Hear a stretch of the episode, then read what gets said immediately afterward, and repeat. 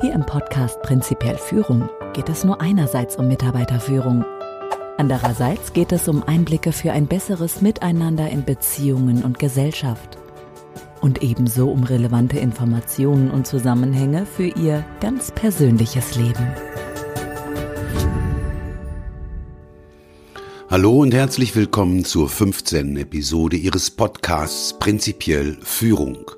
Der Titel diesmal Das Drama Dreieck. Heute stelle ich Ihnen das Lieblingsspiel der Menschheit vor. Nein, das ist kein Gesellschaftsspiel, für das man Geld ausgeben muss und das, obwohl es nicht kostenlos gespielt werden kann. Sobald Menschen zusammenkommen, ist es frei spielbar. Unser Urmensch kennt die Regeln. Er spielt kaum ein Spiel lieber als das Dramadreieck. Der Preis dafür ist allerdings eine verzögerte Entwicklung mit all dem Leid, das mit dieser Verzögerung einhergeht. Die bereits in den vorherigen Episoden erwähnte Transaktionsanalyse geht nämlich davon aus, dass wir Menschen immer dann, wenn wir miteinander zu tun haben, Spiele spielen. Damit ist allerdings nicht gemeint, dass dieses Spielen lustig sei. Nein, im Gegenteil, es ist dramatisch. Denn evolutionär bedingt bevorzugen wir unbewusste Gedanken und Verhaltensweisen, die bis vor vielleicht rund 100 Jahren noch funktionierten, damals sogar erfolgsentscheidend waren. Allerdings hat sich die Welt in den vergangenen 100 Jahren drastisch entwickelt, was heute dazu führt, dass ein ehemaliges Erfolgsrezept sich zum Drama-Rezept gewandelt hat. Dabei müssen wir all das berücksichtigen, was ich Ihnen bereits in den Episoden 1 bis 14 erzählt habe. Zwei der vielen zu berücksichtigenden Punkte rufe ich kurz in Ihr Bewusstsein. Erstens. Unser Denken und Handeln wird vorwiegend von unserem Unbewussten gesteuert, dem Urmenschen im Rucksack. Und der hat sich natürlich noch gar nicht an die Umstände der aktuellen Entwicklung angepasst. Zweitens. Unsere Wahrnehmung, also das, was von dem, was wir sehen und hören, in unser Bewusstsein dringt, hat gar nichts mit Wahrheit, sondern es hat ganz viel mit Glauben zu tun. Denn sie haben bereits erlebt, dass Überzeugungen in der Lage sind, auch offensichtliche Tatsachen gar nicht ins Bewusstsein des Beobachters dringen zu lassen. Aber auch alles andere wie der Vagersatz, die Pareto-Regel, die Ebenen der Wirklichkeit und vieles, vieles mehr ist für das Verständnis dieser Episode und dem Gestalten des eigenen erfolgreichen Lebens hilfreich. Diese Episode heute dient dazu, Ihrem Bewusstsein das Lieblingsspiel der Menschheit vorzustellen, damit Ihrem Bewusstsein die Regeln ebenso bekannt sind wie Ihrem Unbewussten und Sie sich anschließend frei entscheiden können, ob Sie weiter mitspielen oder vielleicht lieber etwas tun, das tatsächlich Sinn macht. Das Dramadreieck besitzt, wie der Name bereits sagt, eine dreieckige Form. Es ist ein zunächst unbewusstes Muster, in dem drei voneinander abhängige Rollen eingenommen werden. Um die Rollenbezeichnungen zu finden, braucht man sich nur ein Drama, beispielsweise in Form eines Films, anzuschauen. Die Frage lautet, welche Rollen müssen unbedingt besetzt sein, damit ein Film als Drama bezeichnet werden kann. Natürlich brauchen wir jemanden, der leidet, jemanden, der die Opferrolle einnimmt. Damit das geschehen kann, benötigen wir natürlich einen Täter. Dieser Täter kann ein Mensch, eine Gruppe, Naturkatastrophen oder aber auch das Schicksal sein. Wenn dieses Setting gesetzt ist, fehlt nur noch einer. Ein Retter, ein Helfer, ein Held, der dieser vom Täter ausgehenden Ungerechtigkeit ein Ende setzt oder es zumindest beabsichtigt. Ich nenne die drei Rollen des Dramas Helfer, Täter und Opfer. Wenn ich hier von Rollen spreche, hat das allerdings überhaupt gar nichts mit Schauspielerei zu tun. Vielmehr sind hier Rollen gemeint wie die des Vaters, der Mutter, des Kollegen oder der Chefin. Wie gesagt, nenne ich die Rollen des Dramadreiecks Helfer, Täter und Opfer. Je nach Schule wird der Helfer auch als Retter und der Täter als Aggressor oder Verfolger benannt.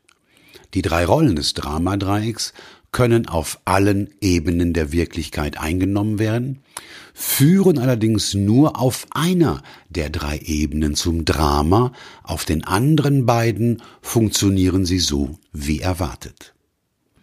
Befinden wir uns auf den von Logik bestimmten Ebenen Physis und Bios, funktionieren die Rollen. Dort machen sie Sinn. Der Täter ist der Böse, der Helfer hilft und dem Opfer wird tatsächlich geholfen. Wenn ich beispielsweise mit dem Fahrrad stürze, mir dabei das Knie aufschürfe und im Moment nicht aufstehen kann, können Sie, wenn Sie anwesend sind, mir tatsächlich helfen, indem Sie mir erste Hilfe leisten. Ich wäre in diesem Moment das Opfer, der vielleicht rutschige Radweg der Täter und Sie der Helfer. Das funktioniert, das ist logisch. Das haben Menschen schon immer so gemacht. Wir haben einander geholfen. Das Anbieten und Annehmen von Hilfe hat sicher maßgeblich dazu beigetragen, dass wir unseren Platz auf diesem Planeten bis heute innehaben. Ihre Hilfe und die, die unsere Vorfahren einander gaben, führten nicht zum Drama. Im Gegenteil, auf den Ebenen Physis und Bios ist ihre Hilfe menschlich, sinnvoll, das funktioniert. Hier auf Physis und Bios greift auch die Täterrolle. Ein Mörder, ein Land, das ein anderes kriegerisch angreift, dass dabei der oder die Täter ein Drama auslösen, ist logisch, ist nachvollziehbar. Zum Drama führen aber die drei Rollen, wenn wir sie gedankenlos eins zu eins auf die Ebene Noos übertragen. Und genau darum geht es hier in dieser Episode. Denn wie Sie wahrscheinlich bereits beobachtet haben und wie ich es Ihnen bei den Ebenen der Wirklichkeit begründete, Menschen verhalten sich nicht immer logisch. Menschen verhalten sich, wenn sie mit Themen der Ebene Nos beschäftigt sind, paradox. Bitte behalten Sie wie immer auch hier die Pareto-Regel im Hinterkopf. Insbesondere dann, wenn Sie so wie gerade absolut klingende Aussagen von mir hören. Im wirklichen Leben gibt es nämlich immer Ausnahmen. Das wirkliche Leben ist hochkomplex und wir erleben hier nur selten einfache Ursache-Wirkungszusammenhänge. Bevor ich die einzelnen Rollen und ihre Dynamik beschreibe und abschließend erneut gemäß der Ebenen der Wirklichkeit differenziere, ein Hinweis, auf den ich im Verlauf dieser Episode noch eingehen werde. Das Dramadreieck scheint nicht nur das Lieblingsspiel des Urmenschen und somit der Menschheit zu sein, sondern auch das Grundmuster jeglicher Manipulation, die sich, wie Sie bereits wissen, deutlich von Fairness und von zielgerichteter, bewusster Beeinflussung unterscheidet. Nun aber direkt zu zwei konkreten Beispielen für das Dramadreieck, eins aus dem Privaten und eins aus dem Business. Wie in der letzten Episode ausführlich dargestellt, äh, fühlt man sich, wenn man unter ist, eher wertlos und sieht die anderen tendenziell über sich stehen. Die anderen erscheinen einem schlauer, besser aussehend, erfolgreicher und haben natürlich auch mehr Glück. In unserem ersten Beispiel hier geht es um die Geschichte eines jungen Mannes innerhalb seiner Paarbeziehungen. Dieser junge Mann der von seiner Grundhaltung untersicher war, glaubte, dass er es nicht wert sei, dass eine attraktive, intelligente Frau sich mit ihm abgeben könnte. Da wir uns im wirklichen Leben befinden, gibt es allerdings immer eine Ausnahme. Traf er nämlich eine potenzielle Partnerin, die mehr Probleme hatte als er selbst, sie also quasi noch schlechter dran war als er, fühlte er sich relativ groß, relativ sicher. Denn für einen Untersicheren ist es naturgemäß ein erhabenes Gefühl, wenn man mit jemandem zu tun hat, der noch schwächer zu sein scheint, dem es noch schlechter zu gehen erscheint, der im Moment noch unsicherer zu sein scheint als man selbst. Damit wir es im Folgenden leichter haben, spreche ich hier nur noch von groß und klein. Ein Untersicherer fühlt sich anderen gegenüber relativ bedeutungslos hilflos, also klein. Wenn jemand in der übersicheren Haltung ist, erlebt er sich als bedeutungsvoll, mächtig, also groß. Das ist natürlich immer alles relativ. Hatte der junge Mann Begegnungen mit Frauen, fühlte er sich also eher klein. Wenn er nun eine Frau traf, die er in der Opferrolle sah, und dafür gibt es nahezu endlos viele Gründe. Beispielsweise wurde sie von ihrem Freund, ihrem Mann, ihren Eltern dominiert, geschlagen, fühlt sich ungerecht behandelt, missbraucht, betrogen, Sie kam vielleicht noch weniger gut klar im Leben als er, konnte nicht mit Geld umgehen, sich bei ihren inneren Problemen nicht selbst helfen und suchte jemanden, der Trost spendet. Wenn er also eine Frau traf, die er in der Opferrolle sah, fühlte er sich natürlich relativ groß, denn er glaubte, er könne ihr bei ihren allesamt auf geistiger Ebene befindlichen Problemen helfen. Wie Sie bereits von den Ebenen der Wirklichkeit wissen, ist das allerdings eine Illusion, wenn auch eine weit verbreitete Illusion, zumindest in rund 80 Prozent der Fälle. Auch die potenzielle Partnerin, die sich selbst ebenfalls in der Opferrolle sah, war zunächst froh, ihren Retter, ihren Ritter auf dem weißen Pferd an ihrer Seite zu wissen, und beide sahen den anderen als Lösung für alle Probleme, und beide verliebten sich ineinander. Mit der Zeit aber merkte der junge Mann, dass sich seine Angebetete gar nicht wirklich helfen ließ. Er bemerkte es daran, weil er in ihr und ihrem Umfeld immer wieder die gleichen Probleme auftreten sah. Das wertete er als Untersicherer natürlich gegen sich, zweifelte an seinen Fähigkeiten und wurde unzufrieden, da sich sein Traum, als wichtiger und wertvoller Mensch erkannt und bestätigt zu werden, nicht erfüllte. Er fühlte sich also wieder klein, sah sich als Opfer und spürte erneut deutlich seine Untersicherheit. Aber nicht nur das. Vielmehr war er ebenfalls davon überzeugt, dass seine Partnerin an seinem Zustand schuld sei, dass sie also die Täterin, also der Täter sei. Parallel dazu merkte sie, dass er weder der erwartete Retter noch ein Ritter auf dem weißen Pferd ist. Das führt natürlich nicht dazu, dass sie ihm gegenüber Dankbarkeit zeigen möchte. Vielmehr fühlt auch sie sich von ihm betrogen und unternimmt etwas, das das, was er bereits spürte, nur verstärken konnte. Sie kritisierte ihn. Sie stellte ihn vor anderem bloß, machte ihm Vorwürfe und schenkte ihm nicht die Aufmerksamkeit, die er aufgrund seiner Hilfe verdient zu haben glaubte.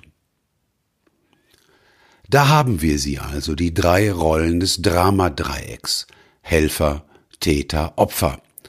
Dabei ist es gleichgültig, ob jeder alle Rollen einnimmt oder einer nur zwischen Opfer und Täterrolle wechselt. Natürlich, All das geschieht nicht bewusst und auch überhaupt nicht böswillig. Im Gegenteil, es geschieht unbewusst und hat, wie Sie bereits wissen, natürlich aus Sicht des Einzelnen immer eine positive Absicht. Nachdem der junge Mann sich als Opfer erlebte, sah er seine Partnerin natürlich aufgrund seiner Erwartungen und Überzeugungen in der Täterrolle. Nachdem sie sich von ihm in, der, in die Opferrolle befördert sah, betrachtete sie ihn natürlich nicht mehr als Helfer, sondern ebenfalls als Täter. Hierbei ist zu berücksichtigen, dass die Täterrolle vom Täter selbst gerne verleugnet wird. Denn wer ist schon gerne schuld daran, dass der andere ein Opfer ist? Zum Thema Schuld. Hier nur ganz kurz. Schuld gibt es gar nicht. Was es gibt, ist Verantwortung.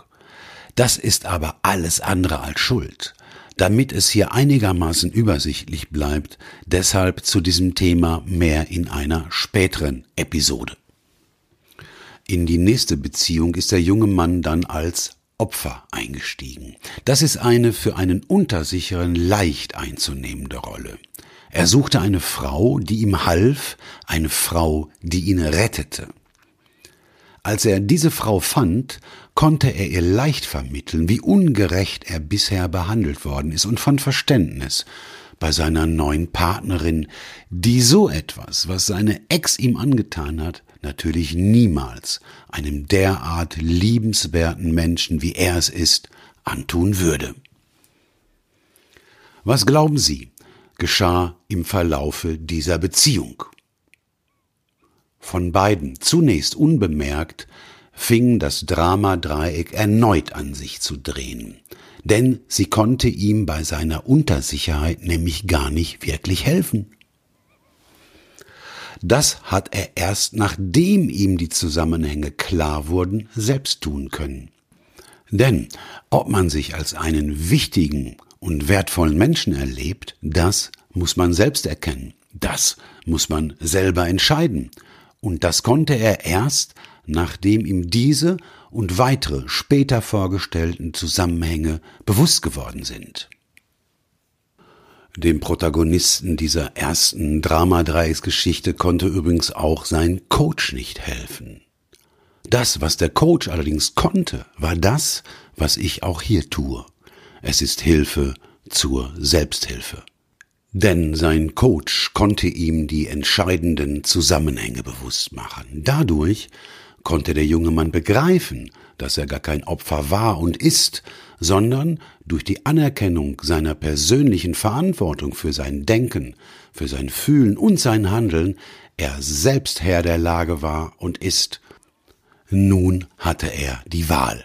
Weitermachen wie bisher, das heißt Dramadreieck spielen, oder selbstverantwortlich denken und handeln und auch seiner Partnerin zutrauen, dass auch sie für sich und ihr persönliches Leben die Verantwortung selbst übernehmen kann. Er konnte sich also im übertragenen Sinne am eigenen Schopf aus seinem eigenen Schlamassel ziehen. Das konnte allerdings nur, weil seine Probleme auf der geistigen Ebene zu finden waren, auf der Ebene, auf der das Gesetz der Paradoxie gilt. Er konnte es, weil ihm das Wesentliche bewusst geworden ist, weil er verstanden hat, wie Menschen funktionieren und wie leicht und unbemerkt und mit voller positiver Absicht Menschen eine auf den Ebenen Physis und Bios funktionierende Strategie die Strategie nämlich des Helfens und des sich helfen Lassens eins zu eins auf die Ebene des Geistes übertragen und dabei völlig außer Acht lassen, dass auf Noos andere Gesetze gelten als auf Physis und Bios. Im zweiten Tatsachenbericht geht es um eine Sachbearbeiterin im Einkauf eines mittelständischen Unternehmens. Sie fiel seit einigen Monaten aufgrund von Fehlern bei ihrer Aufgabe, Aggressivität und einer Häufung von Fehlzeiten auf. Gespräche mit der Einkaufsleitung und einer Abmahnung haben keine Wirkung gezeigt. Deshalb wurde die Geschäftsführerin mit einbezogen. Bei einem Gespräch mit dem Einkaufsleiter, dem Betriebsrat, der Geschäftsführerin und der Personalleiterin zeigte die Sachbearbeiterin sich offen und einsichtig, verwies allerdings auf ihre schwere private Situation. Sie ist Ende 20, Ehefrau und Mutter zweier kleiner Kinder. Ihr Mann trinkt, arbeitet nicht regelmäßig und die finanzielle Situation ist nicht einfach. Da sie Besserung gelobte und die anderen von ihrer Geschichte gerührt waren, wurde keine weitere Abmahnung erteilt.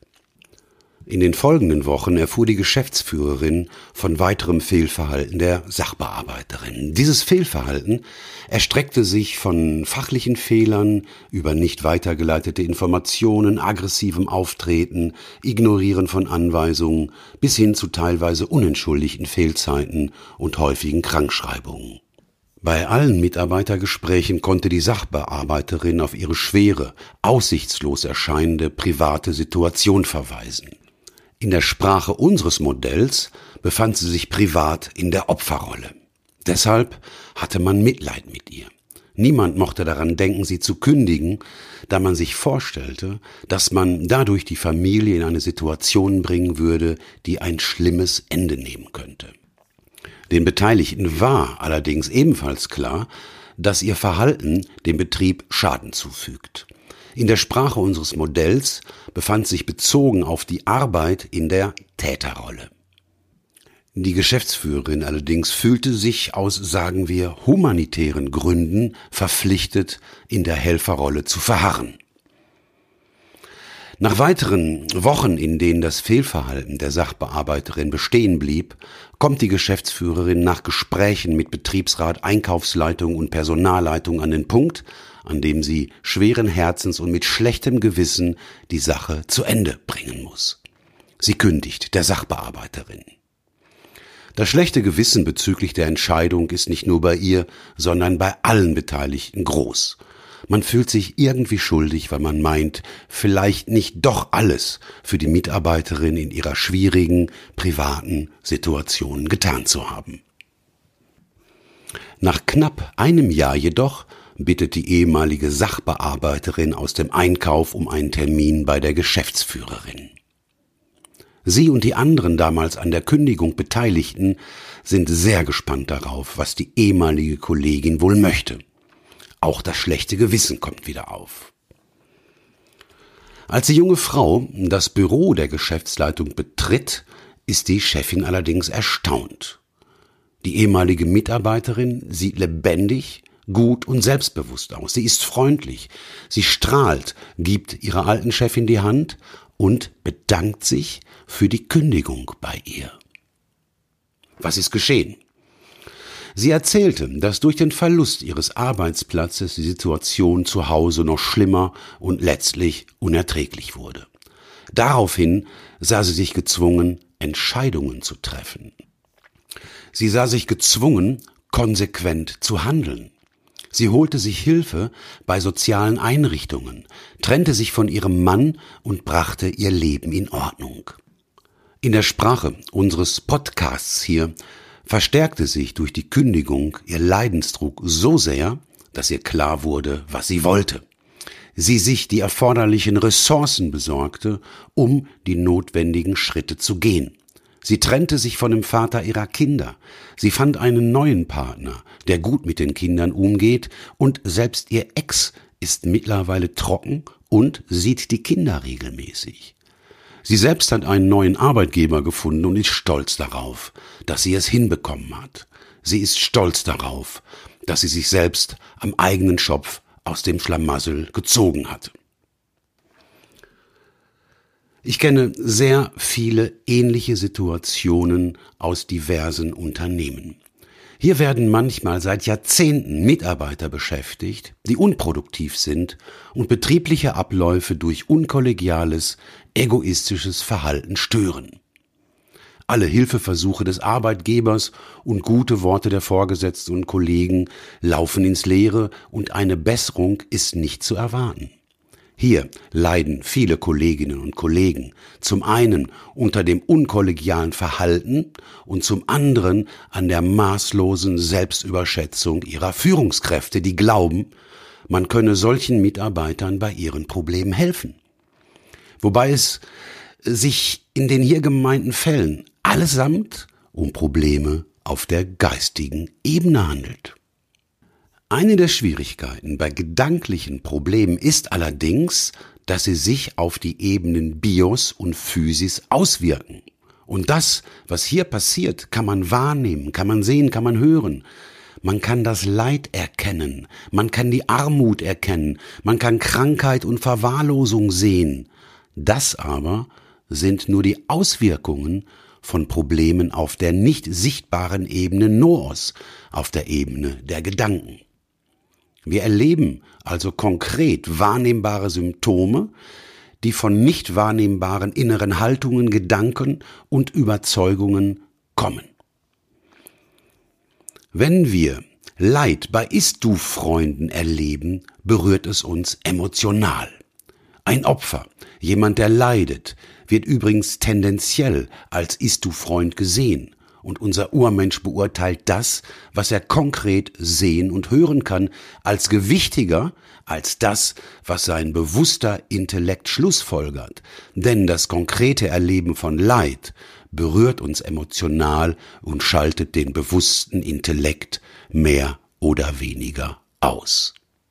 Denn das, was wir wahrnehmen, das, was wir mit unseren Sinnesorganen erleben, halten wir für konkret und sicher.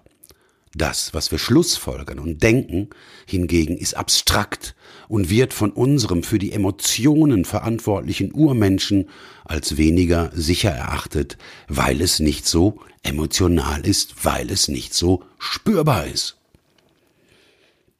Schauen wir uns erneut die Rollenverteilung aus dem vorherigen Beispiel an. Die Sachbearbeiterin war, da sie schlechte Arbeit leistete und die Regeln brach, in der Täterrolle. Andererseits war sie aufgrund ihrer schwierigen privaten Situation in der Opferrolle. Die Vorgesetzten, der Betriebsrat und die Geschäftsführerin befanden sich, da sie sich nicht schuldig machen wollten, in der Helferrolle. Andererseits waren auch sie in der Opferrolle, da die betrieblichen Abläufe durch das Fehlverhalten der Sachbearbeiterin gestört wurden. Da sie unbewusst in diesem Drama gefangen waren, wollten sie sich zunächst durch das Treffen einer trennenden Entscheidung, der Kündigung, nicht zum Täter machen. Denn wenn durch die Kündigung der Mutter die Familie zerfallen wäre oder sich gar jemand etwas angetan hätte, hätte man sich, wenn man denn glaubt, die geistigen Probleme eines anderen lösen zu können, in der Täterrolle wieder gefunden, also schuldig gemacht. Und das will natürlich niemand. Schauen wir uns nun an, auf welcher Ebene das Problem der Sachbearbeiterin zu finden ist. Auch wenn es hier um eine junge Familie geht, ist das Problem weder auf Bios noch auf Physis zu finden. Die junge Sachbearbeiterin hatte ein Problem auf der Ebene Noos. Vielleicht wollte sie ihrem alkoholkranken Mann helfen? Wir wissen es nicht. Aber was wir wissen ist, ihr Problem war ein geistiges, ein gedankliches Problem, und da kann man niemandem wirklich helfen. Das muss er schon selbst tun. Das aber weiß man erst, wenn man die Regeln des Lieblingsspiels der Menschheit kennt und zwischen den Ebenen der Wirklichkeit zu differenzieren weiß. Die korrekte Regel für Helfer auf der geistigen Ebene lautet, du musst demütig sein. Du musst erkennen, dass ihr, du und der andere wichtige und wertvolle Menschen seid. Du kannst nicht für den anderen denken, nicht fühlen und auch nicht entscheiden. Das muss er schon selbst tun. Und je mehr du dich kümmerst, desto mehr du dafür sorgst, dass sein Leidensdruck gering bleibt oder sich sogar reduziert, desto geringer ist die Chance, dass er seine Gedanken, Gefühle und Entscheidungen auf ihre Konstruktivität und Lebenstauglichkeit hin überprüft. Wie bereits angekündigt, möchte ich abschließend aufzeigen, wie optimal sich das Drama-Dreieck zur Manipulation eignet. Wenn Sie einen Film über Verbrecherorganisationen sehen, können Sie das Muster bereits klar erkennen, wenn Sie wissen, worauf Sie achten müssen. Da gibt es einen mächtigen Boss und einen jungen Mann. Der junge Mann hat gerade ein Problem. Beide, der Boss, der junge Mann, kommen irgendwie zusammen und der Boss bietet ihm, großzügig wie er ist, seine Hilfe an. Für den jungen Mann ist das im Moment die Lösung. Er ist froh, dass ihm jemand hilft. Einige Zeit später allerdings kommt der Boss auf den jungen Mann zu und erzählt, dass es da jemanden gibt, der ihn, den Boss, zum Opfer machen will. Das mag jemand sein, der dem Boss das geliehene Geld nicht zurückzahlt. Der Boss stellt dem jungen Mann die Geschichte so dar, dass er, der junge Mann, ihm helfen kann. Dabei muss der junge Mann leider etwas Illegales tun, das wird aber nicht direkt klar. Im Verlauf des Films wird allerdings immer deutlicher, dass der junge Mann durch den Boss ein echtes Problem bekommen hat. Denn er, der junge Mann, ist zum Täter geworden. Der Film wird zum Drama. Schauen wir uns die Rollen des jungen Mannes an. Seine erste Rolle ist die des Opfers. Er kann die Hilfe des Bosses gut gebrauchen. Dann spielt der Boss das Opfer. Er benötigt angeblich die Unterstützung des jungen Mannes. Deshalb lautet die zweite Rolle, in die der junge Mann gerät, Helfer. Erst in der Folge wird die Unrechtmäßigkeit der Handlung des jungen Mannes deutlich. Dann aber ist es zu spät. Er ist auch Täter und gleichzeitig im Dramadreieck in der Manipulation des Bosses gefangen. Wie hat der Boss das gemacht? Hm? Seine erste Rolle war Helfer. Dann geht er in die Opferrolle. Und letztlich stellt sich raus, der gute Boss ist tatsächlich ein Täter, ein manipulativer Mensch. Dass das funktioniert, wissen auch die, denen seit Generationen geholfen wird. Manche sind aber auch so klug, dass sie gar keine Generation benötigen, um die Wirksamkeit dieses Musters zu begreifen und es anzuwenden. Selbst die kriminellsten Täter stellen sich an entscheidender Stelle als Opfer dar, um Mitleid zu erwecken. Dazu braucht man nur einen Täter, der muss nicht mal anwesend sein und, ganz wichtig, einen Gutmenschen. Der Urmensch eines Gutmenschen wird nämlich nicht von seinem Intellekt in die Schranken gewiesen, sondern er darf tun, was er mag. Ein Gutmensch weist sich selbst, sobald jemand in der Opferrolle in seiner Nähe erscheint, die das Selbstwertgefühl steigernde Helferrolle zu. Dass er gerade manipuliert wird, durchschaut der Gutmensch natürlich nicht, da er weder etwas über die Ebenen der Wirklichkeit noch über das Dramadreieck weiß, noch den Unterschied zwischen zielgerichteter Beeinflussung und Manipulation kennt. Wenn der Gutmensch in seinen Emotionen gefangen ist, wenn er Mitleid spürt, hat der Manipulator in der Opferrolle es geschafft. Er hat nämlich durch seine Manipulationen nicht nur einen materiellen Gewinn erzielt, sondern darüber hinaus auch noch sein Selbstwertgefühl erhöht. Er fühlt sich überlegen, einflussreich und kann hinterrücks über den Gutmenschen lachen. Allerdings ist eins bei diesem Spiel so gut wie ausgeschlossen. Die geistige Entwicklung des Manipulators. Es ist ausgeschlossen, dass er Verantwortung für sich, seine Gedanken, Gefühle und Entscheidungen übernimmt. Denn wenn der Leidensdruck durch den Helfer genommen wird, der Manipulator materiell und sonst wie davon profitiert, er sich als einflussreich erlebt, hat er ja aus Sicht seines Urmenschen alles richtig gemacht. Wozu sollte er sich geistig entwickeln, wenn alles läuft bei ihm? Ich meine, wenn ein Mensch Mitleid überhaupt verdient, ist es ein Mensch mit einem schweren Handicap. Jemand, der beispielsweise auf den Rollstuhl und fremde Hilfe angewiesen ist. Haben Sie schon mal jemanden, der sich in so einer Situation befindet, gefragt, ob er Mitleid möchte? Wenn ja, werden Sie mit an Sicherheit grenzender Wahrscheinlichkeit von ihm gehört haben, nein, ich will kein Mitleid. Ich will Respekt, will Wertschätzung. Ich will so selbstverantwortlich leben, wie nur eben möglich. Es fällt uns leicht, das Dramadreieck zu leben. Man muss sich dabei nämlich gar nicht zusammenreißen, überhaupt nicht nachdenken, man braucht keine Zusammenhänge herzustellen, man braucht auch keine Verantwortung übernehmen, denn man findet immer einen anderen, der schuld ist, und selbst kann man noch so tun, als könne man helfen, als sei man ein guter Mensch. Das tut natürlich dem Selbstwertgefühl gut, und wenn man will, kann man ebenfalls in die Opferrolle wechseln mit Respekt, Fairness, Selbstverantwortung oder gar mit Liebe hat das allerdings gar nichts zu tun. Vertrauensbildend ist es ebenso wenig. Zu Beginn dieser Episode sagte ich so etwas wie, dass das Drama der heutigen Zeit im Grunde nichts anderes als ein altes Erfolgsrezept sei. Das möchte ich abschließend nochmal begründen. Bis vor 100 Jahren befanden sich die Probleme der Menschen in unseren Breitengraden auf den Ebenen Physis und Bios. Das ging zumindest meinen Vorfahren so, die mussten nämlich vorwiegend um die Nahrungsbeschaffung und um die Aufzucht des Nachwuchses kümmern. Psychologen gab es nahezu keine. Im dritten Jahrtausend ist das anders. Die Menschen in unseren Breitengraden haben alle genug zu essen. Das Problem ist vielmehr, dass viele zu dick sind. Und wenn man seine Kinder nicht aufziehen will, kümmern sich sogar Spezialisten darum.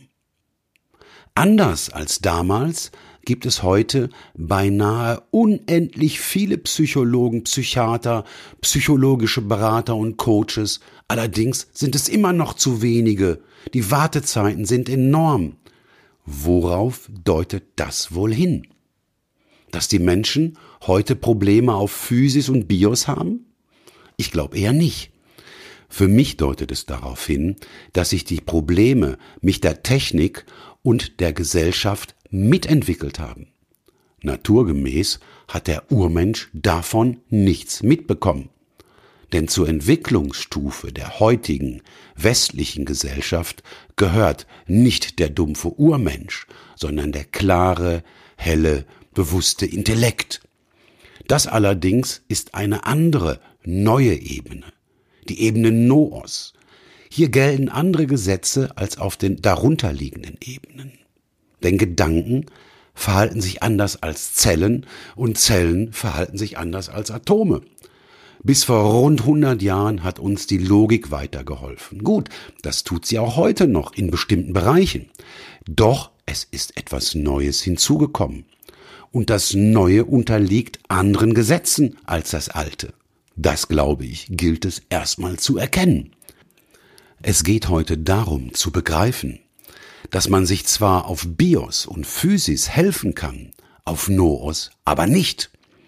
Und es geht darum zu begreifen, dass das, was wir sehen können, nicht die Ursache, sondern nur die Auswirkung eines nicht direkt mit den Augen erkennbaren Problems auf einer ebenfalls für unsere Sinne unzugänglichen Ebene ist.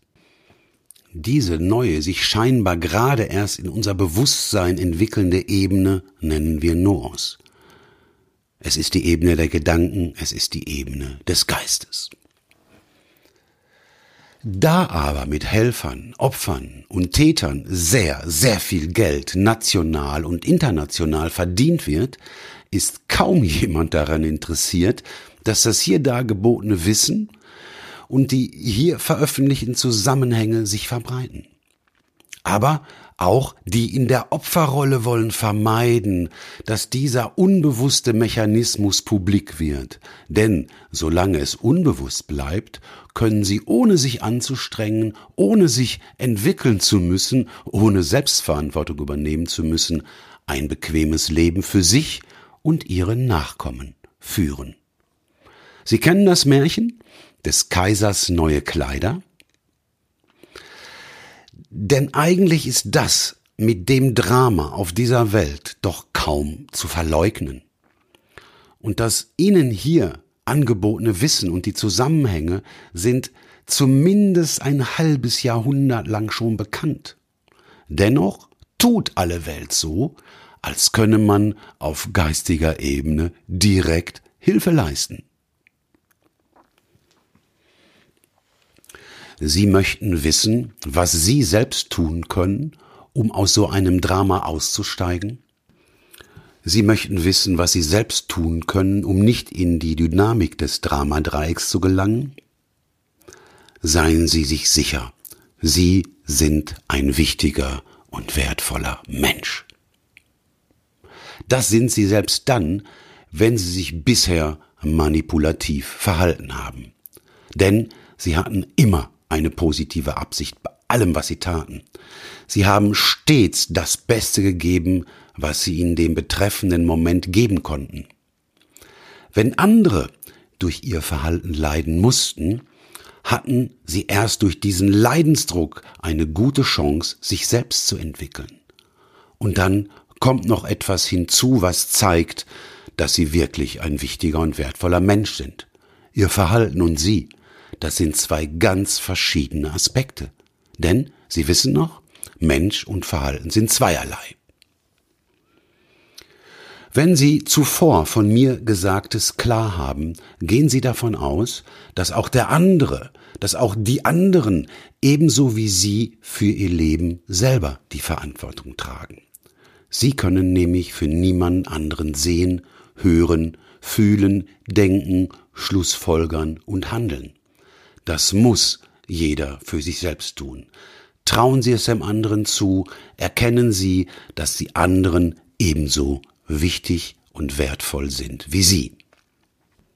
Und von nun an seien Sie sich bitte nicht nur dessen bewusst, was Sie nicht wollen, sondern finden Sie heraus, was Sie wollen. Wenn es hier in einigen Episoden um das Thema Ziel geht, werden Sie weitere Möglichkeiten finden, wie das geht. Finden Sie heraus, was für Sie wichtig ist. Besorgen Sie sich Ressourcen wie Bücher oder diesen Podcast, Ressourcen, die Sie bei Ihrer Entwicklung unterstützen und bitten, andere aufrichtig um das, was Sie von ihnen wollen.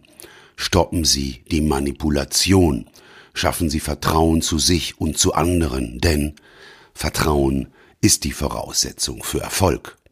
Oder anders gesagt, gehen Sie auf Augenhöhe, haben Sie Respekt, seien Sie konsequent, seien Sie selbstverantwortlich und trauen auch den anderen zu, dass sie Verantwortung für sich selbst übernehmen.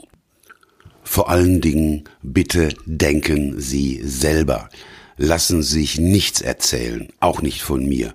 Überprüfen Sie alles, was Sie hören, kritisch und überprüfen Sie auch die eigenen Gedanken bezüglich Ihrer Schlüssigkeit, Ihrem Wirklichkeitsbezug und Ihrer Lebenstauglichkeit. Bitte beachten Sie jedoch, dass die hier bisher vorgestellten Zusammenhänge nur ein Teil von dem sind, was Sie hier noch alles erfahren werden. Deshalb kann es durchaus sinnvoll sein, zunächst außer dem selber Denken und dem Beobachten erst einmal noch gar nichts zu tun, sondern sich in Geduld zu üben und zu warten, bis Sie den Eindruck haben, dass es für Sie rund und schlüssig ist, damit Sie wenn Sie Ihr Verhalten wirklich entwickeln wollen, wirklich optimieren wollen, das auch auf festem Grund stehend tun können. Nun danke ich Ihnen für Ihre Aufmerksamkeit. Ich danke Ihnen fürs Mitdenken und ich danke Ihnen dafür, dass Sie selber denken. Ich hoffe Ihnen auch diesmal etwas bewusst gemacht zu haben, mit dem Sie etwas anfangen können. Ich wünsche Ihnen viel Erfolg und alles Liebe, Ihr Klaus Goldbeck.